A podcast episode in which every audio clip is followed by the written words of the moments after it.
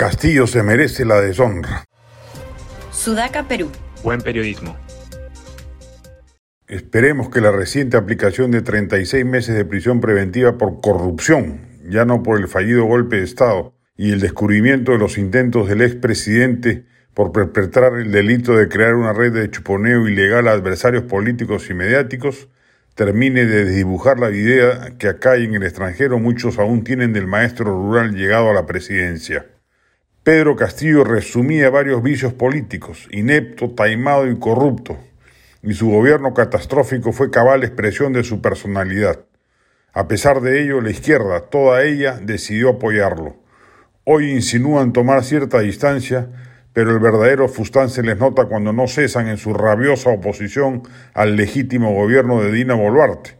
Lo hacen porque en el fondo la consideran una traidora al sacrosanto Pedro Castillo y estiman que se ha desviado de la ruta ideológica de su predecesor.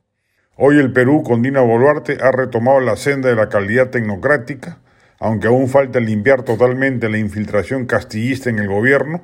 No se entiende, por ejemplo, por qué no le quitan la irregular licencia sindical otorgada al FENATE y ha recuperado la viabilidad económica, aunque estos hechos incontrastables chocan lamentablemente con la supervivencia y la protesta social felizmente ya solo acotada a Puno, que no deja de hacer ruido y darle argumentos a la izquierda hipócrita que asolapadamente sigue teniendo pulsaciones emotivas por el maestro chotano que tanta ilusión como trabajo les dio. La desacreditación de Pedro Castillo es una tarea de profilaxis política que el Perú republicano debe emprender con Honduras.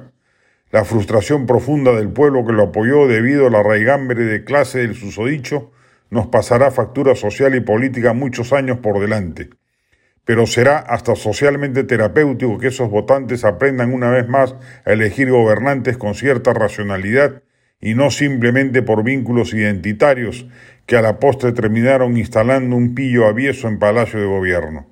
La narrativa de persecución política contra Castillo, alentada por la izquierda nacional e internacional, tanto política como mediática, deberá rendirse ante las evidencias cada vez más claras y contundentes de que su paso por el poder fue una desgracia de espanto, de la que nos costará recuperarnos, pero que por lo pronto merece ser denunciada por todo lo alto y con la mayor insistencia posible.